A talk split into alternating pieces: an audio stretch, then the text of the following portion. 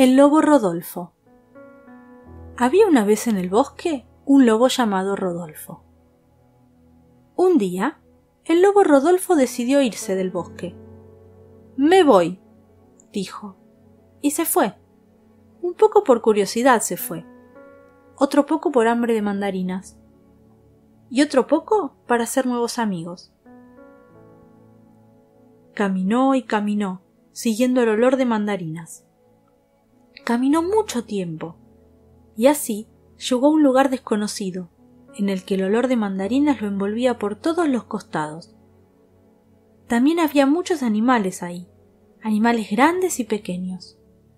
Al verlos, sintió unas enormes ganas de jugar con ellos, casi las mismas ganas enormes que de comer mandarinas. Resuelto a hacer nuevos amigos, Rodolfo se acercó a un burro. Pero el burro salió corriendo con cara de espanto, le pasó lo mismo con los abejorros, la cigüeña y con los conejos.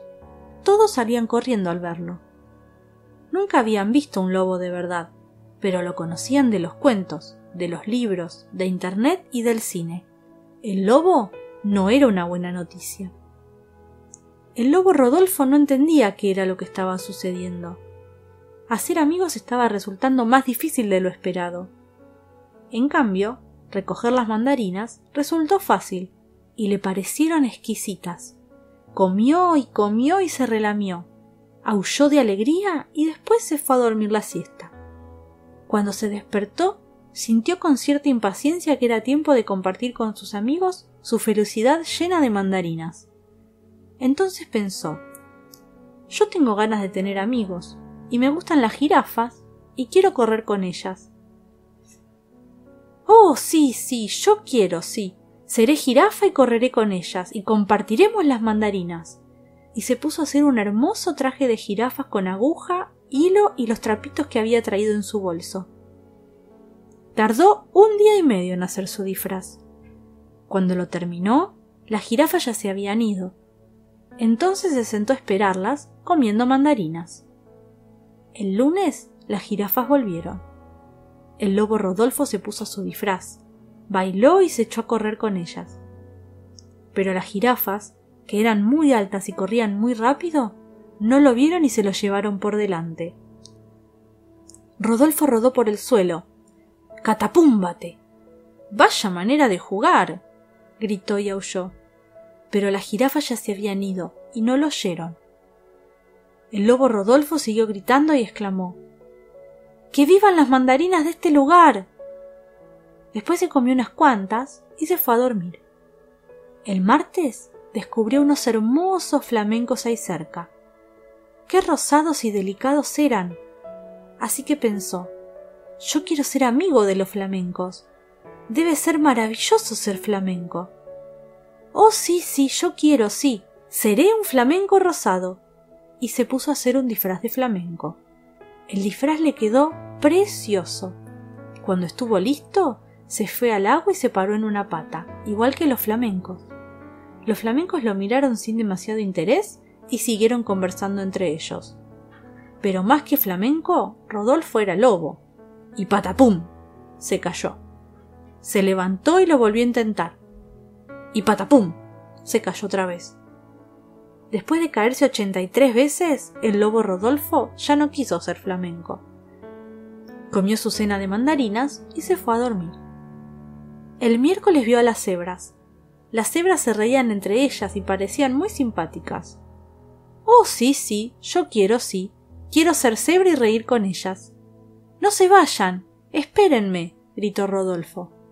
De su bolsito sacó cintas blancas y cintas negras y se las fue atando, algunas en el hocico, otras en la cola, otras alrededor de la panza llena de mandarinas y se fue a correr y reír con las cebras.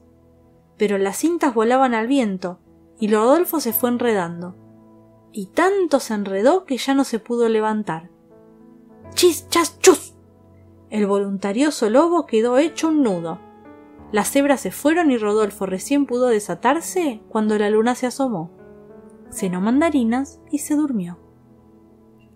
El jueves amaneció con ruido de monos decidió que los monos iban a ser sus amigos. Oh, sí, sí, yo quiero, sí. Seré mono, sí. aulló poniendo voz de mono. Sacó su disfraz del bolsito y los monos que se estaban sacando piojos lo recibieron amigablemente. Les gustaban mucho esas orejas tan grandes de visitante.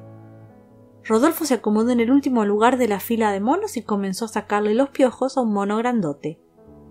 Pero sucedió lo que tenía que suceder.